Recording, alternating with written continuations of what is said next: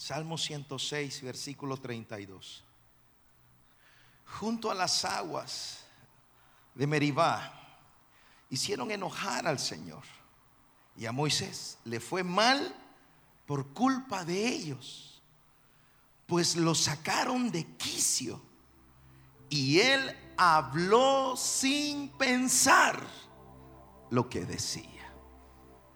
Vamos a leer otra vez junto a las aguas de Meribá, hicieron enojar al Señor y a Moisés le fue mal por culpa de ellos, pues lo sacaron de quicio y él habló sin pensar lo que decía. Tome su asiento un minuto, por favor. Bueno, más de un minuto en realidad. Estamos reunidos con el pastor general una mañana de estas y compartiendo el sentir de Dios para la iglesia del camino en esta primavera espiritual, en este tiempo de visitación. Y esto nos entusiasma, esto nos emociona, porque lo que estamos viendo es una nueva ola de avivamiento cayendo sobre el pueblo de Dios. ¿Cuántos saben que eso es bendición para el pueblo de Dios? 13. ¿Cuántos saben que eso es bendición para el pueblo de Dios? Dele palmas de alabanza al Espíritu Santo por esa visitación. Esa es bendición para el pueblo de Dios un tiempo de visitación, un tiempo de avivamiento. Tengo 21 años de estar estudiando los avivamientos. Tengo 21 años de estar enseñando avivamiento, 21 años de estar entrenando avivadores en las naciones. Algunos de ellos son misioneros, otros son pastores. De los congresos jóvenes en avivamiento han salido producciones musicales, libros, proyectos de misiones. A veces llegamos en iglesias en otros países y me dicen, pastor, quiero decirle algo. Yo soy fruto de jóvenes en avivamiento. En serio, le digo, sí. Yo iba a las convenciones de afuera. Yo ni lo sabía. Yo iba cuando era un joven de 15, 16, 17 años. Ya pasaron 10 años. Ahora es un pastor. Ahora son misioneros. He estado en sus iglesias. He estado en sus bases misioneras. El fuego de Dios es poderoso. Y lo más importante, lo más importante, aprender a pastorear y a liderar un avivamiento. Aprender a pastorear las olas, conocer cómo son los ciclos de avivamiento. Si no sabemos cómo se manejan o cómo caminan los ciclos de avivamiento, cometemos dos errores. El primero, desánimo. El segundo es el peor, manipulación. Entonces comprender cómo se mueven los ciclos de Dios, comprender que los avivamientos son una voluntad soberana de Dios y que no todo mover es avivamiento, pero todo avivamiento es un mover de Dios. Jesús entraba a las ciudades Jesús entró a Capernaum, Jesús entró a Jerusalén, Jesús se movía en las ciudades de Galilea, los endemoniados eran liberados, los enfermos eran sanados por multitudes. El texto dice, con una sola palabra, todos los enfermos fueron sanados. Wow. Imagínense un culto donde todos salgan completamente sanos. No, yo pensé que usted iba a decir, ya estoy sano. Un culto donde el 100% de los asistentes salgan sanos. Ya estoy sano. Las cadenas se rompían. Los muertos resucitaban. Las prostitutas caían a los pies confesando sus pecados. Los enfermos de todo tipo eran sanados. Era un mover de Dios, era un mover del Espíritu Santo. Pero hasta este día jamás un avivamiento en Israel. Porque no todo mover de Dios es avivamiento, aunque avivamiento siempre es un mover de Dios.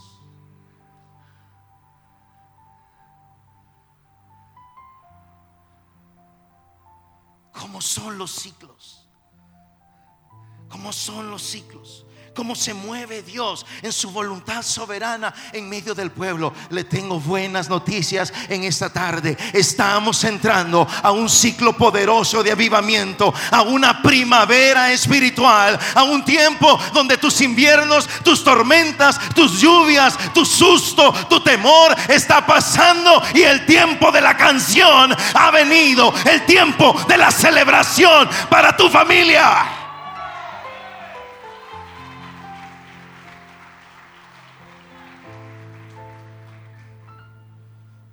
Sufriste demasiado. Ya tu familia sufrió demasiado.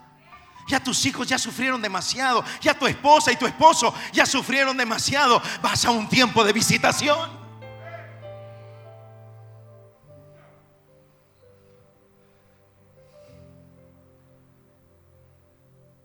Hemos estado en N cantidad de congresos de avivamiento. Hemos producido N cantidad de congresos de avivamiento. Y siempre llego a la misma conclusión y por eso esto es importante. Un avivamiento sale del cuarto de oración.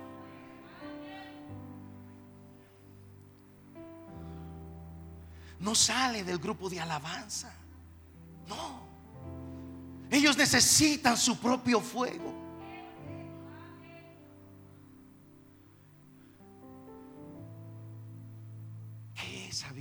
Salmo 85, 6. No volverás a darnos vida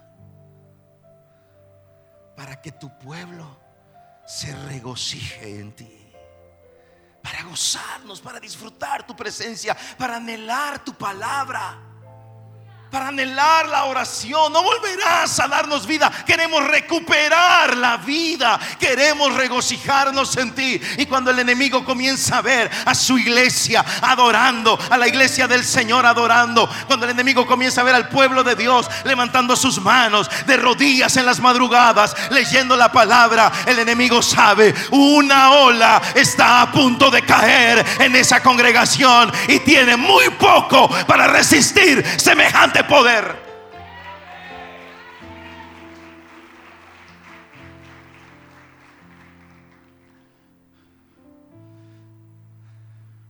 Uno de los principios fundamentales que aprendimos de un avivamiento es que la profundidad de tu quebrantamiento definirá el nivel de tu avivamiento. No cuánto yo venga a gritar o que Dalia salga con la garganta partida en tres pedazos de cantar. O estos jóvenes brillantes dejen los dedos pegados al teclado a las cuerdas. La profundidad de tu quebrantamiento definirá el nivel de tu avivamiento. Por eso vemos avivamientos con Samuel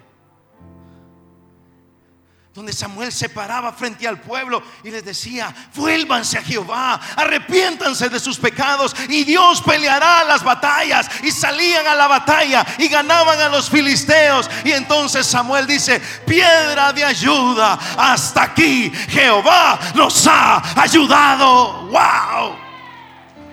Avivamiento de victorias. Esdras edifica las murallas, edifica el templo. Restaura el altar y al final del libro comienza a leer la palabra. Y el corazón del pueblo se quebranta. Y pasan por días enteros oyendo al maestro Esdras leer la ley de Jehová y empezó a haber gozo en sus corazones, un despertar de la palabra de Dios en medio del pueblo. Y cuando la palabra comienza a tomar espacio en tu vida, prepárate porque tu fe será revigorizada y con la fe de un grano de mostaza le hablas a la montaña y la montaña se tendrá que mover.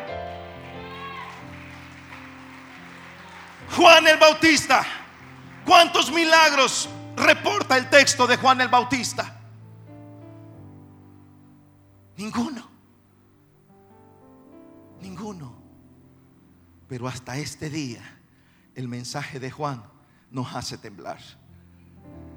generación de víboras. Ay, Señor. ¿Cómo se les ocurre que van a huir de la ira venidera? Él era la voz que clama en el desierto. Preparar el camino de la visitación del Señor. Ciclos. Hay buenas noticias esta tarde. ¿Alguien aquí quiere oír buenas noticias esta tarde? Estamos en una primavera espiritual. Estamos en un tiempo de avivamiento. Hay una visitación para el pueblo de Dios. Hay respuestas para tu vida. No, yo pensé que te ibas a gritar más fuerte que eso. Hay respuestas para el problema con tu hija, para el problema con tu hijo, para el problema de cáncer.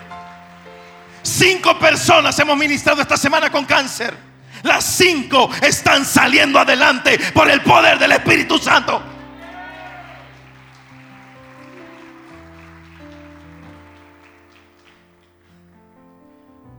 Milagros de fiebres que desaparecieron Milagros de personas que no podían hacer negocios porque su alma estaba enferma y se menospreciaban y se sentían inferiores a cualquier cosa. De gente que nos ha dicho, yo me veía como un gusano, yo me veía como menos que nada y era un profesional, es un profesional.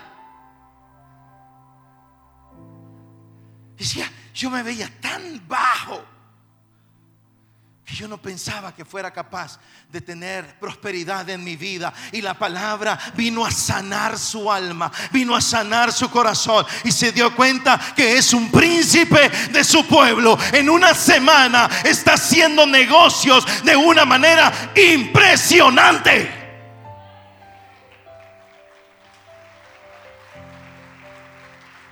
¿Sabes por qué no creces financieramente?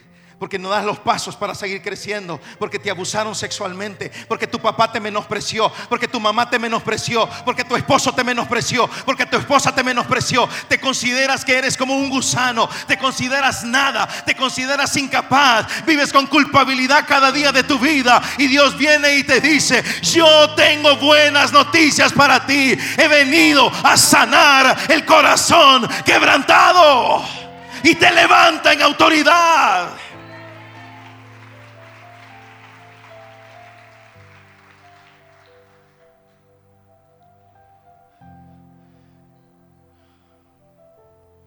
Fui donde esta hermana con cáncer ya de varios años. Había tenido una semana complicadísima. Mucho dolor, mucha debilidad. No podía siquiera levantarse de la cama. Fui donde esta mujer el lunes pasado. Le dije a su hijo, voy a llegar. Quiero hablar con tu mamá. Ay, gracias, pastor, que va a venir. Qué bueno, que va a venir a orar por mi mamá. Gloria a Dios. Llegué. Entré, senté en la sala, la mujer salió, se sentó en la sala. Gracias, pastor, porque vino a orar por mí. Qué bueno que hizo este tiempo. Ok, hermana, vamos a hablar. Yo voy a orar por usted, pero la respuesta no es porque yo voy a orar por usted. Porque estamos pasando de la administración a desarrollar la fe de los hijos y de las hijas de Dios. Así que le dije, hermana, yo la voy a instruir con la palabra para que su fe se desarrolle y con sus propias oraciones usted va a aplastar el cáncer.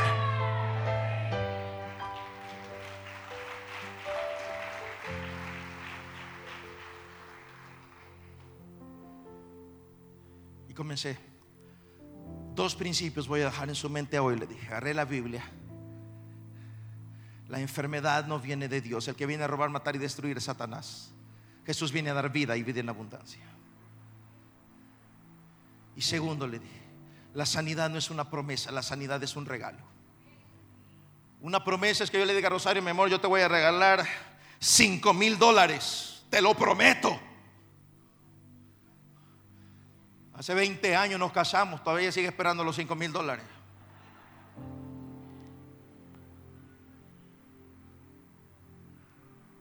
Esa es una promesa. algo que alguien le prometió y Dios es fiel para cumplir sus promesas. Pero una promesa usted depende de que alguien se la cumpla. Pero es diferente que le diga, mi amor, te voy a regalar esta toalla, agárrala. ya no es una promesa, es un regalo. La sanidad no es una promesa. La Biblia dice, en sus llagas. En sus llagas. Ahora más fuerte, en sus llagas. Dice, ¿seremos curados? ¿Está en qué tiempo el verbo? En pasado, la sanidad ya te la regalaron. La sanidad no es una promesa, es un regalo. Usted dice en sus llagas, ya estoy sano.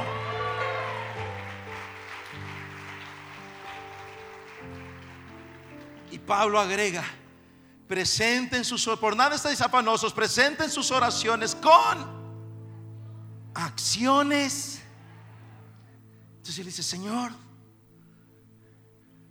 tú sabes que yo anhelo mi sanidad y te pido que actives el regalo que ya me diste de sanidad. Y te doy las gracias porque ya soy sano. Así le dije a esta hermana. Y le dije, le dejo tarea. Y le dejé una lista de versículos bíblicos. Y le dije, ahora usted va a orar estos versículos bíblicos. Usted va a proclamar estos versículos bíblicos en su vida. Cada día a cada momento. Es que Netflix no va a operar tu, milagro. Es que tu Facebook no va a salvar a tu hijo. YouTube no va a salvar a tu hija. De hecho, la está perdiendo en YouTube. Quien te va a dar la respuesta es el Señor a través de la autoridad en su palabra.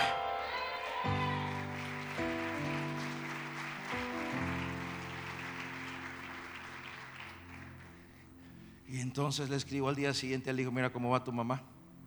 Mire, fíjese que el dolor ya le disminuyó como en un 70%. Ahí anda con su papelito leyendo los versículos, me dijo. Buena alumna. Y esta mañana le pregunté, ¿cómo está tu mamá? Súper bien ya se levantó, ya come, ya come, ahora ya hasta quiere salir, ahora quiere ir a la calle, ahora tiene fuerza, ahora tiene vigor. Dios con su palabra está manifestando la sanidad que ya ella recibió.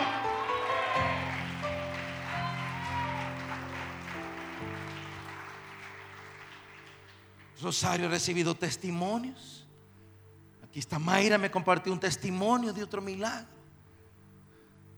De gente que simplemente estamos diciendo, deje que Dios sane su vida con la palabra. Esta mujer en coma, inconversos toda la familia. Pero una miembro de la iglesia viene acá y me dice, por favor, ore por mi familiar. Yo le dije, ok, yo voy a orar por tu familiar, pero Estamos pasando de la administración a desarrollar tu propia fe. Así que esto es lo que vamos a hacer. Nos vamos a poner de acuerdo. Le dije, ella está consciente. No, ella está inconsciente. Ok, entonces tú eres la responsable espiritual de esa mujer. Su familia, ¿cómo está? No son cristianos, pero están abiertos a lo que sea para que Dios responda. Dile a su esposo que estos son los versículos con los que vamos a estar orando por ella. Y vamos a comenzar a creer que Dios ya obró en su vida al día siguiente abrió los ojos.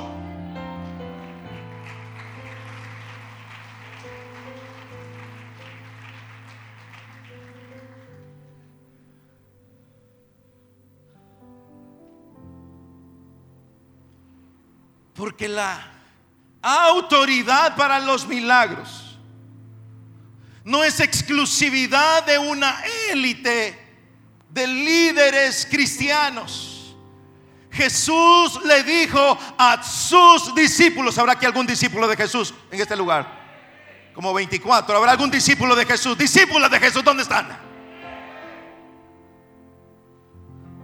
Ah, ustedes y a mí, nos dijo, vayan y hagan discípulos a las naciones y tomen autoridad sobre los principados y las potestades. Oren por los enfermos y estos serán sanados. Estás comisionado y tienes autoridad asignada.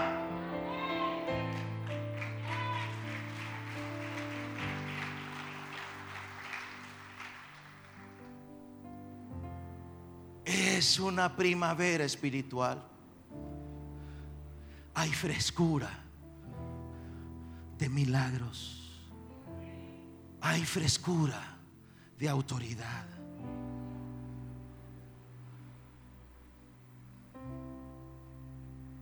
Pero tu batalla no es en las cuatro paredes de la iglesia. Tu batalla es de la puerta para afuera. Y cuando vayas de la puerta para afuera, acuérdate que eres un hijo y una hija de Dios.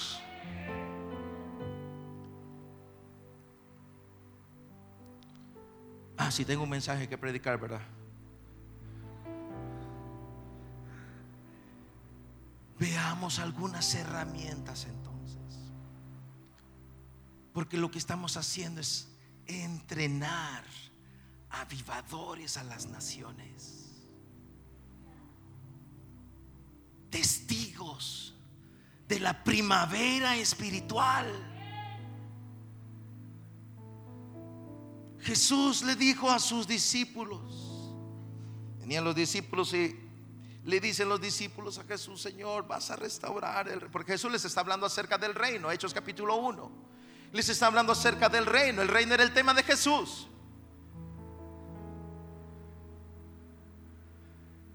Y entonces ellos entienden las cosas un poco raras y le dicen, Señor, entonces restaurarás el reino de Israel otra vez.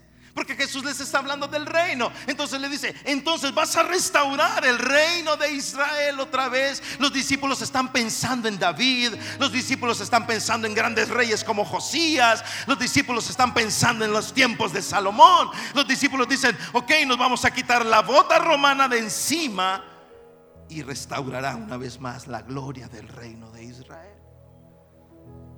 Vas a restaurar el reino de Israel. Llegó el momento. ¿Sabe qué le contestó Jesús? ¿Qué te importa? No, no le estoy diciendo eso a usted, eso fue lo que Jesús le contestó a ellos. Restaurarás el reino de Israel otra vez. Y eso les dice, ¿qué te importa? Jesús les dijo, ok, se lo voy a decir como lo dijo Jesús, está bien. Él era más cariñoso que yo. Se les, él les dijo esto, no les toca a ustedes saber los tiempos que solamente están en el corazón del Padre. Tradújalo a salvadoreño. ¿Cómo lo traduce? ¿Vas a restaurar el reino a Israel? No les toca a ustedes saber eso. Porque están pensando en esto, están enfocados en el lugar equivocado. Y entonces les dijo esto, esto es importante que ustedes sepan. Vendrá el Espíritu Santo sobre ustedes y serán mis testigos en Jerusalén, en Judea, en Samaria y hasta el Salvador.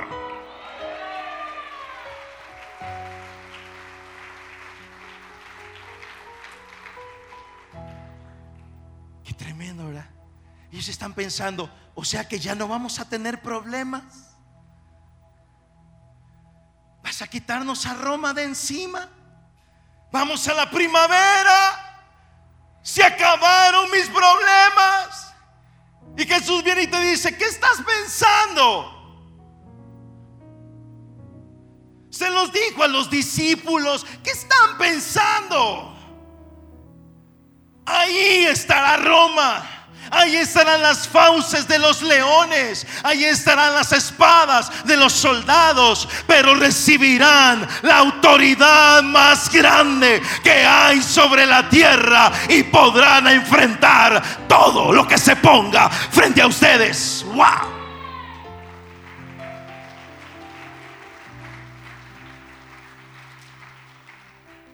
¿Sabes por qué?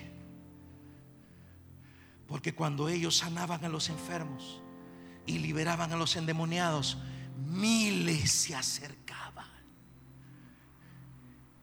Y Pedro predica su primer mensaje, este predicador principiante.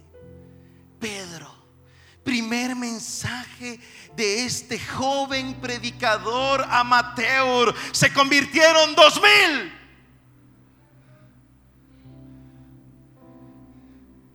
Segundo mensaje, ya mejoró un poco, ya tecniqueó, ¿verdad?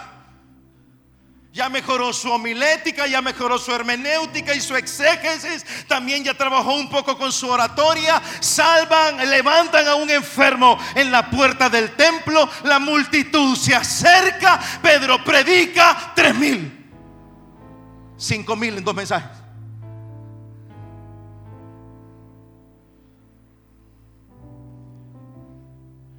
Se le vino el sistema encima. Y los agarraron y los metieron a la cárcel. Y la Biblia dice que los intimidaron y les dijeron, ya no hablen más de Jesús y los intimidaron y les dijeron los vamos a matar. Pero Jesucristo les había dicho, recibirán poder y serán mis testigos. Así que Pedro, lleno del Espíritu Santo, en medio de un tiempo de avivamiento personal, dice, nos es necesario obedecer a Dios antes que a los hombres. Wow.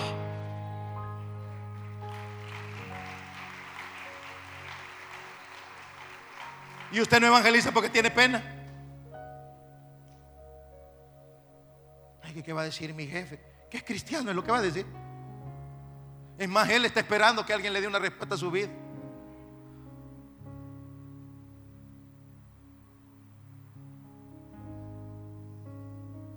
Mire, este, este mensaje fue el colmo, hermano.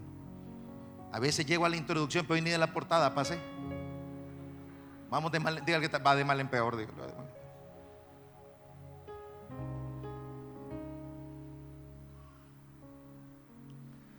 palabra testigos en el griego puede traducirse como mártires. Recibirán poder y estarán listos hasta las últimas consecuencias por su fe. Por eso ellos entraban a las cárceles, pero las cárceles no entraban a ellos. Por eso cuando estaban en las cárceles, adoraban y los terremotos abrían sus cárceles. ¿Sabes qué es lo que Dios está haciendo? Está entregando autoridad te está entregando autoridad. Te está entregando autoridad. No te pierdas un solo servicio porque Dios te está entregando autoridad. Véngase a los cultos de milagros porque Dios te estará entregando autoridad. Te estará poniendo la palabra en tu boca y cuando abras tu boca serás como Juan el Bautista, la voz de Dios. Y tus hijos conocerán la autoridad de Dios en su papá y en su mamá.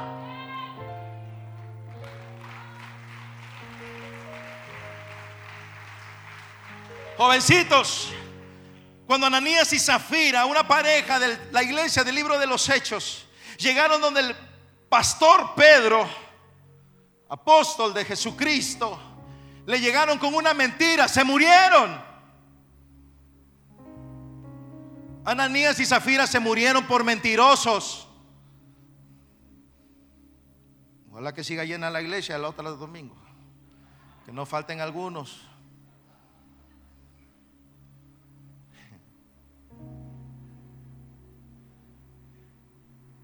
Porque en aquel entonces, si tú le mentías a tu autoridad, te morías.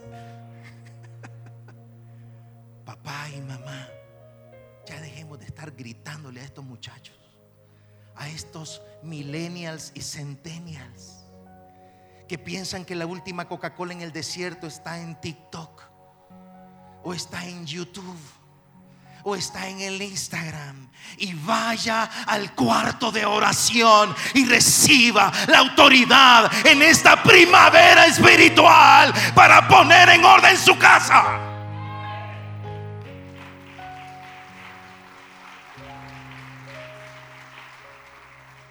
Que ellos sepan que usted es el hombre de Dios en esa casa. Que usted es la mujer de Dios en esa casa y que tiene el respaldo del Espíritu Santo de Dios. Así me dijo mi papá una vez. Había perdido un guante de béisbol. Y el guante me dijo, ah, por ahí está, por ahí está. Al día siguiente, mira, y el guante me... Ah, por ahí está. Se lo presté a un amigo, hasta ahí llegó el volado. La tercera vez me dijo, mira, ahí ya estábamos en la mesa almorzando. Y el guante me dijo, frito, porque ahí estábamos ahí atrapados. Fíjate que lo presté a un amigo, pero ya lo voy a pedir. El guante ya, el tipo, a ver, a ver, en China estar ahorita todavía. Vaya, mira, me dijo, te voy a decir algo. Yo tengo al Espíritu Santo de Dios conmigo. Y Él me da testimonio de la verdad o me da testimonio de la mentira. Y lo que el Espíritu Santo me está diciendo es que estás mintiendo. Perdí el guante.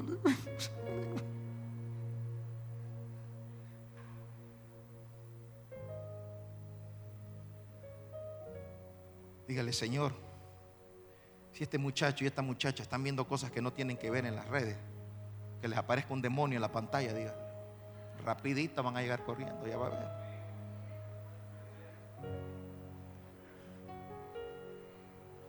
Señor, que les trabe el teléfono, que les explote el teléfono, que les roben lo que sea. Pero usted es el hombre y la mujer de Dios en la casa y en esta primavera espiritual. Dios te está entregando autoridad para que no reinen las tinieblas en tu familia.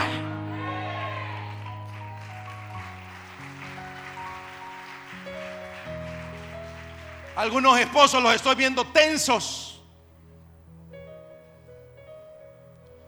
Ponga orden en su matrimonio con la autoridad del Espíritu Santo de Dios. Ponga orden en sus finanzas. Mañana tenemos un webinar para hablar de esta temporada de sanidad y avivamiento, para ver cómo fluye el río del santuario, Ezequiel 47, para la sanidad de las naciones, cómo sana la familia, cómo sana el cuerpo, cómo sana el alma, cómo sana el espíritu, cómo sana las finanzas. Dios está trayendo una visitación porque está levantando a su iglesia como testimonio de victoria al mundo mundo.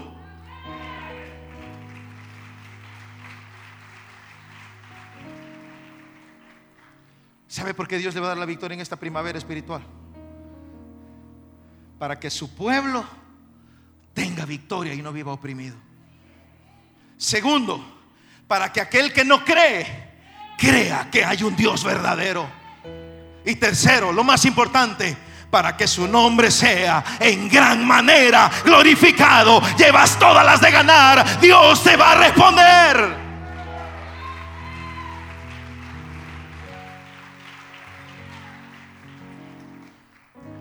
Pero tenemos que desarrollar nuestra fe.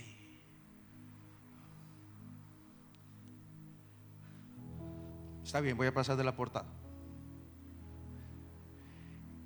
Lo que dices define tu destino. Y vamos a estarte entrenando para desarrollar tu fe para la victoria. Lo que dices define tu destino. Mire lo que sucedió con nuestro buen amigo Moisés. Y él habló sin pensar.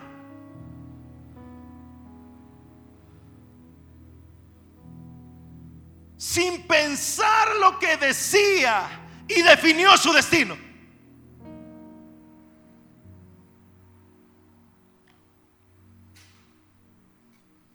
Bicho loco? Y ahora no entiende por qué anda con esa greña.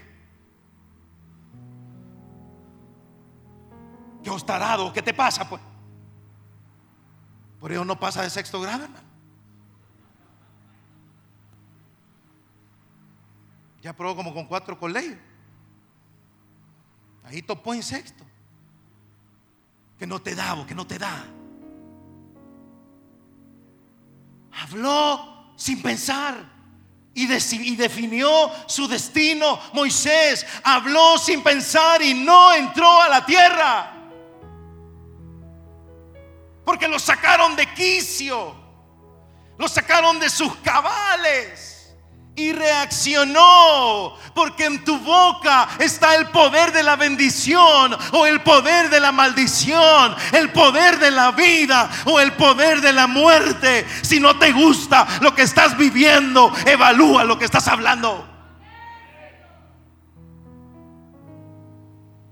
Estoy harto de esta empresa.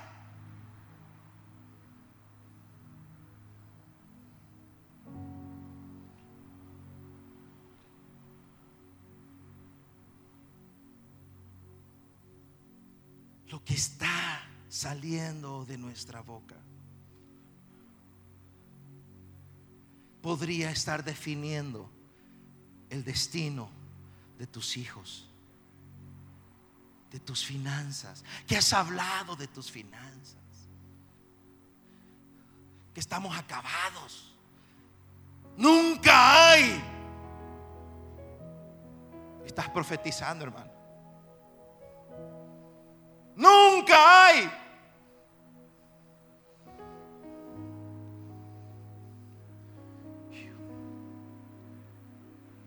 No he visto justo desamparado, ni su simiente que mendigue pan. Lo decimos juntos. Contrarrestamos la maldición. Porque no he visto justo desamparado, ni su simiente que mendigue pan. Otra vez, porque no he visto justo desamparado, ni su simiente que mendigue pan. Ya bendijiste a tus hijos, a los hijos de tus hijos, a tu propia vida, porque lo que sale de tu boca es poderoso.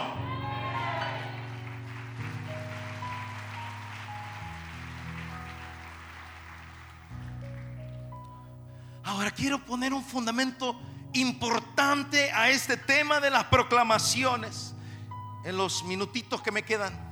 Y seguimos hablando de esto el otro domingo. Hay una conexión importante. O sea, aquí no es que solo porque lo dije ya estuvo.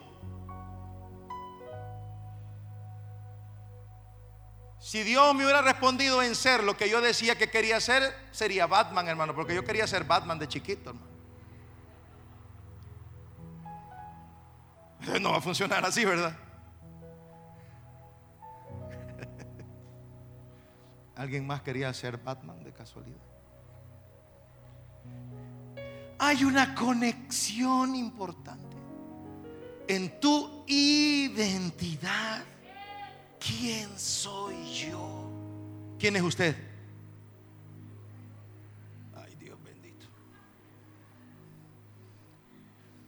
Cheque acá está a su lado, dele una sopladita y somos hijos de Dios, dígalo. Somos reyes y sacerdotes, diga, somos reyes y sacerdotes. Ok, vamos. ¿Quién es usted?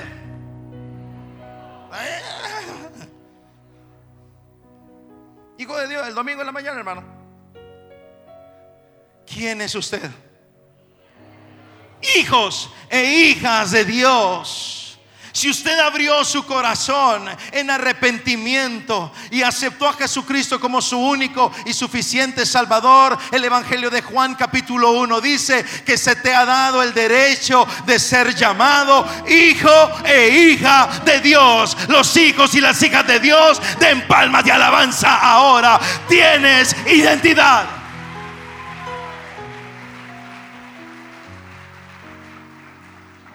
Y como hijos e hijas de Dios, tenemos autoridad. Y hay un millón de versículos y yo voy a empezar a traerle una serie de versículos que le van a empezar a ayudar a desarrollar su fe. Y sacerdotes, justificados pues por la fe. Tenemos paz para con Dios por medio de nuestro Señor Jesucristo. Tú has sido llamado a tener paz con Dios. Ya deje de vivir en culpabilidad. Satanás lo quiere mantener sumergido en la culpabilidad porque sintiéndose culpable, ¿cómo va a activar las promesas? Fíjate, cuando estaba chiquito, yo me robé un quesito y me, siento mal. ¿Cuántos años tenía, hermano? Seis años. ¿Y ahorita cuántos tiene? 53. No se preocupe, pero ya Dios ya ni se acuerda de eso, le dije.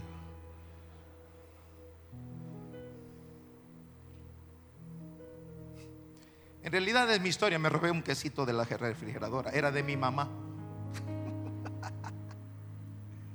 Su identidad, lo que usted cree. La fe es y el oír es por la palabra. Lo que usted cree no se fundamenta en un capricho o en un berrinche. Nuestras declaraciones de fe no están fundamentadas en berrinches y caprichos, sino en lo que creemos y no se nos llamó a creer en cualquier cosa. El que cree la palabra de Dios, dijo Jesús, pida lo que quiera y se le va a dar. Es la palabra, denle esas palmas de alabanza al Espíritu Santo por la revelación, la palabra. Al que cree. Ah, otra vez, al que cree. Pero no se nos llamó a creer en cualquier cosa. Se nos llamó a creer en la palabra. Entonces lo que usted tiene que hacer es leer la palabra. Mire, yo ahora cada segundo que puedo leo la palabra. No es que antes no lo hacía. Lo que pasa es que hay una expectativa. Es una primavera espiritual. Hay un despertar del Espíritu Santo por la palabra. El Espíritu Santo comienza a inquietar tu corazón y comienza a decirte, hijo, estamos entrando a una nueva temporada. Es una temporada de visitación. No esperes a llegar al culto para recibir tu milagro. Tengo cosas que darte. Ve a la palabra, abraza la palabra, cómete la palabra y comenzarás a creer por lo imposible.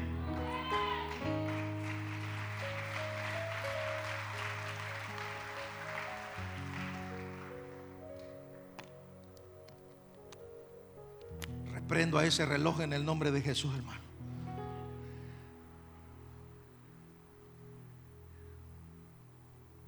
Pedro va en la barca con todos los discípulos. Se levanta una enorme tempestad. La barca comienza a tambalearse y empieza a entrar agua.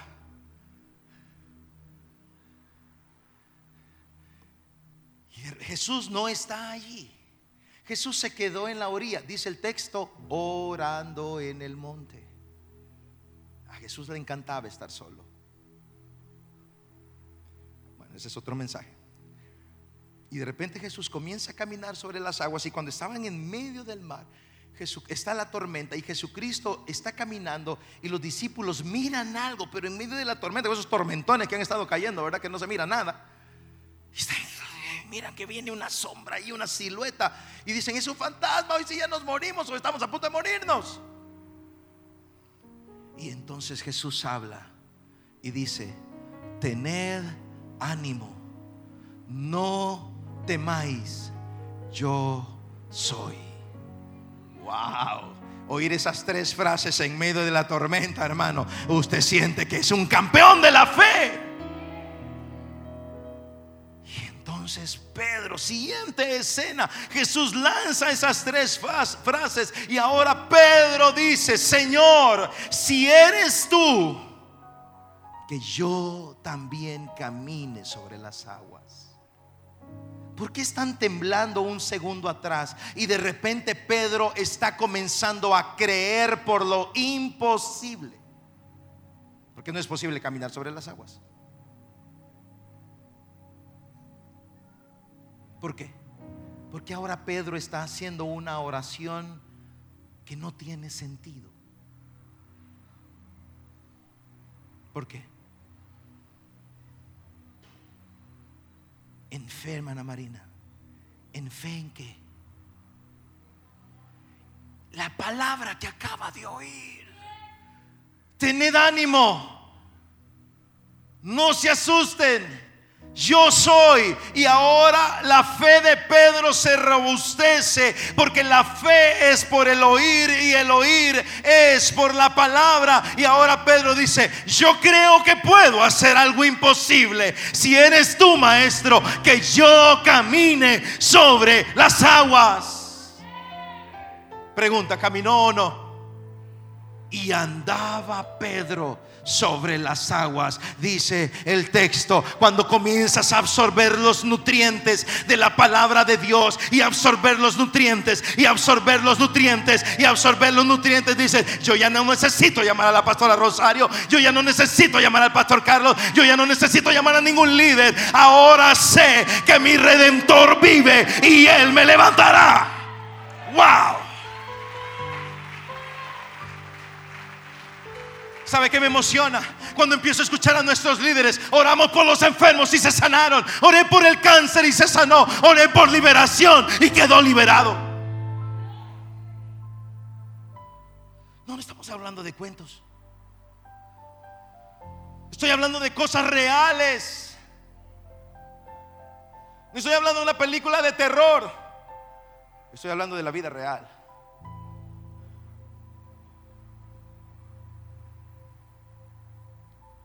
Usted comienza a alimentarse con la palabra y comienza a creer. Porque su identidad se comienza a reforzar. Dice, yo tengo autoridad. Yo tengo autoridad sobre la enfermedad. Yo tengo autoridad. Y entonces usted ya no está boicoteándose a usted mismo con sus propias palabras. Estoy cansado de este trabajo. Estoy harto de estas finanzas. Estamos quebrados. Este matrimonio es un desastre. No, ahora usted comienza a decir, todo lo puedo en Cristo que me fortalece. Tengo una deuda difícil, pero mi Dios ya me concedió todas las cosas en Cristo Jesús, el Señor. Carta a los romanos.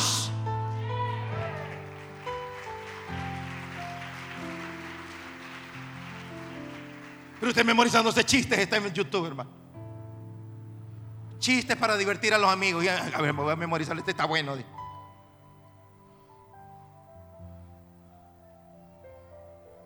Las canciones de Cristian Nodal son las que se pueden nada más. Estoy superando, me estoy superando. Y ahí le dice a la familia, papá, cantemos alguna alabanza. Ay, Dios mío. Yo, las de Shakira anduvo yendo todo el día, como está de moda la Shakira ahora con el pique.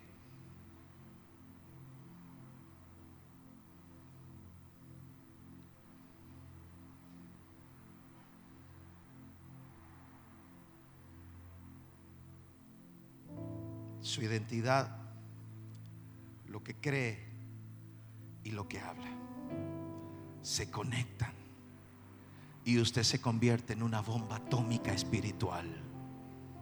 ¿Cuántas bombas atómicas espirituales hay en la casa ahora aquí? Y usted comienza a orar con la palabra y comienza a orar con los versículos y comienza a orar con los salmos y comienza a ser suya la palabra y comienza a decir, Dios me cuida, Dios me ayuda y Dios me bendice. A ver, lo decimos una vez más. Uno, dos, tres. Dios me cuida, Dios me ayuda y Dios me bendice. Ahí está tu espada para esta semana.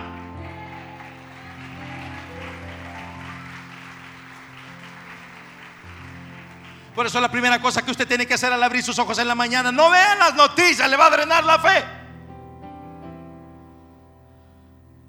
Vaya la palabra y comience a personalizar esos textos para usted, para su familia, para sus hijos. Y entonces su fe comienza a revolucionarse. Y cuando se levantan los gigantes, usted le dice, no, no, no, tú no puedes, tú no puedes conmigo. Tú vienes contra mí con espada, con lanza y jabalina. Te tengo malas noticias. Tus armas no sirven porque yo vengo en nombre de Jehová de los ejércitos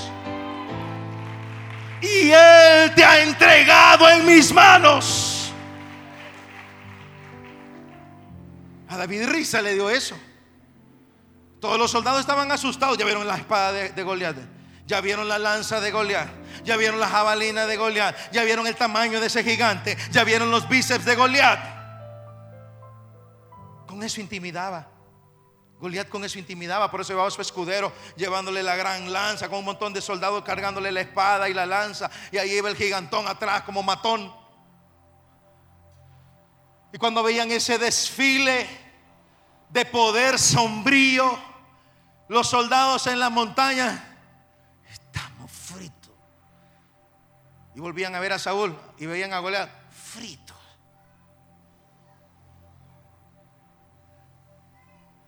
Y entonces viene el Goliat, se le presenta al David y viene con la misma estrategia.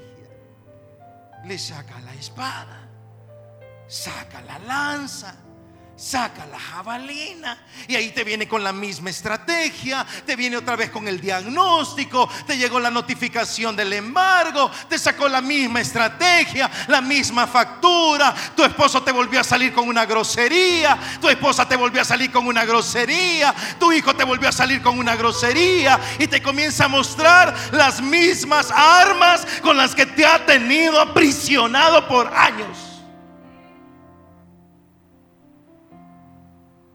Te comienza a recordar tus fracasos. Fallaste en esto, fallaste aquí, fallaste allá, fallaste en esto. La misma espada, la misma lanza con la que te ha estado intimidando. Y David se le queda viendo y el Goliat le dice, aquí viene mi espada y mi lanza y tú eres un acá y tú eres un niño, le dice el Goliat al, David, tú eres un don nadie, tú eres un cero a la izquierda, tú eres un pastor de ovejas, esto es todo lo que Saúl puede mandar y maldijo a David. Y David se le queda viendo, tiene una onda en la mano y su piedra y le dice, tú vienes a mí con espada, con lanza y jabalina. Es en serio, Goliat. Es en serio. Eso es todo lo que tú tienes. En realidad es todo lo que tú tienes. Esa espada grande, wow, está grande, brother. Esa jabalina tan enorme. Uh, mira, todos esos soldados están miedosos por tu jabalina. Esa lanza, wow, es enorme esa lanza, Goliat. Pero es en serio, es todo lo que tienes, porque yo vengo en nombre de Jehová de los ejércitos y Él te ha entregado en mis manos y tus armas son nada delante del gigante de gigantes.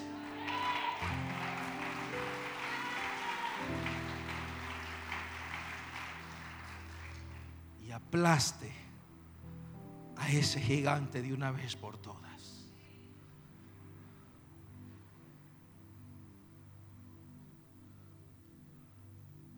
Y entró David, el dulce cantor de Israel, así se le llamó a David, camino a la grandeza. Ese episodio activó el camino al trono ese gigante que estás enfrentando ahora, te tengo buenas noticias. Dios pone la palabra en tu boca y con esa espada comienza a bombardear a ese gigante y aplástalo de una vez por todas, porque es el punto de partida de tu primavera espiritual, de tu nueva temporada de victoria, de tu nueva temporada de avivamiento. Vas directo a la grandeza.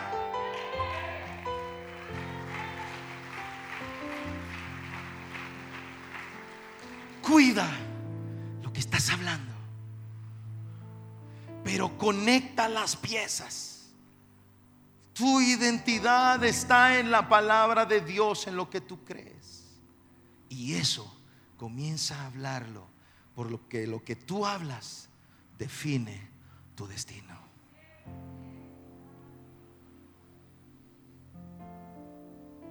Amén. Cierre sus ojos, Padre bueno.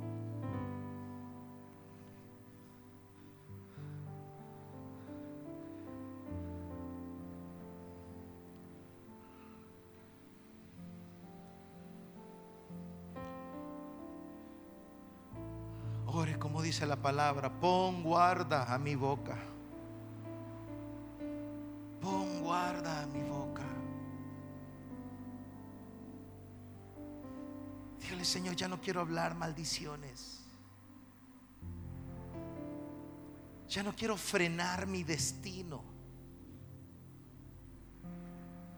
con los dichos de mi boca.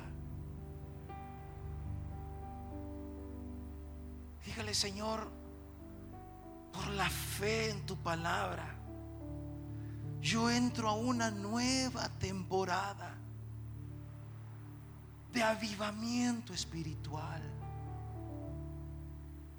a una nueva temporada de primavera espiritual. Diga, el invierno ha pasado, es lo que dice Cantares. Lo que hablas tiene poder. Lo que dices define tu batalla.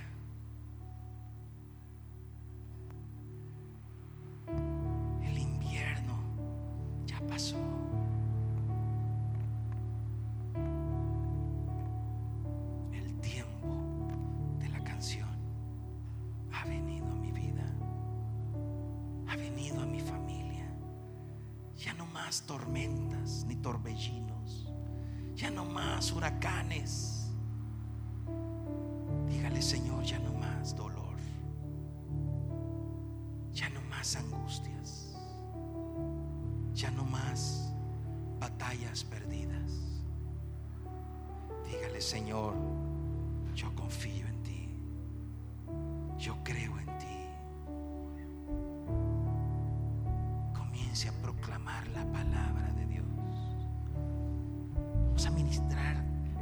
Presencia de Dios un par de minutos más. Pero esto puede cambiar tu semana misma con grandes respuestas de parte de Dios. Aunque yo esté en el valle de la muerte y dolor, tu amor me quita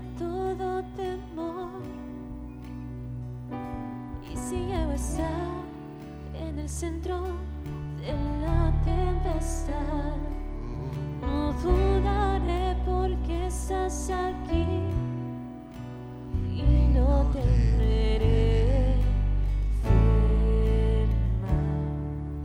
pues mi Dios conmigo está. Y si Dios conmigo está, Proclama esto. Oh, de quien temeré,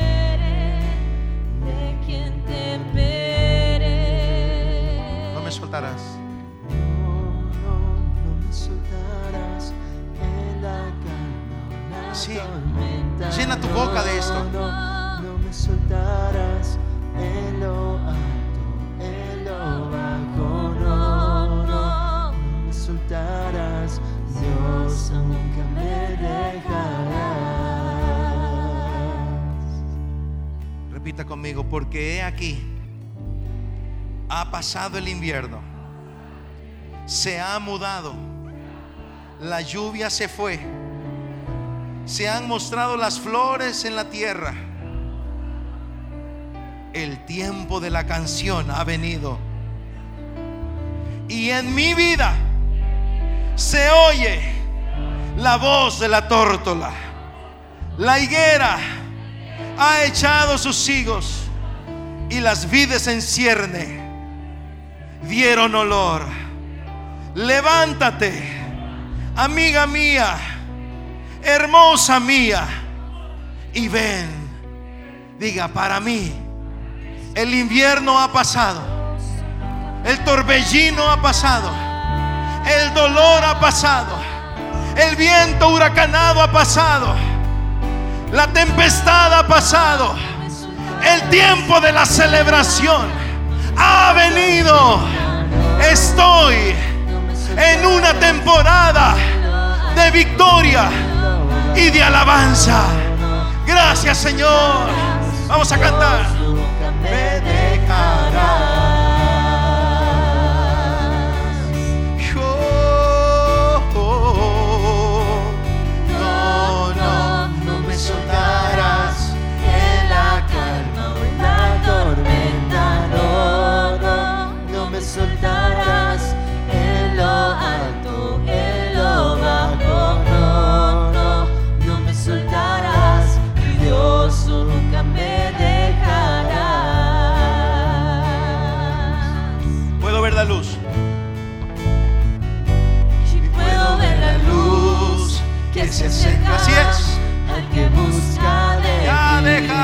Sombras. terminarán los problemas mientras llega el fin. Voy a alabarte, diga eso. Voy a Es el tiempo de la canción. Voy a Así, vamos. Mientras lo cantas, Dios ya está obrando. Oh, Puedo ver la luz que se acerca al que busca sana tus finanzas, familia, sana tu cuerpo. con autoridad. Voy a alabarte, voy a alabarte. Terminamos diciendo esto. Solo a ti. No me soltarás. No, no, no me soltarás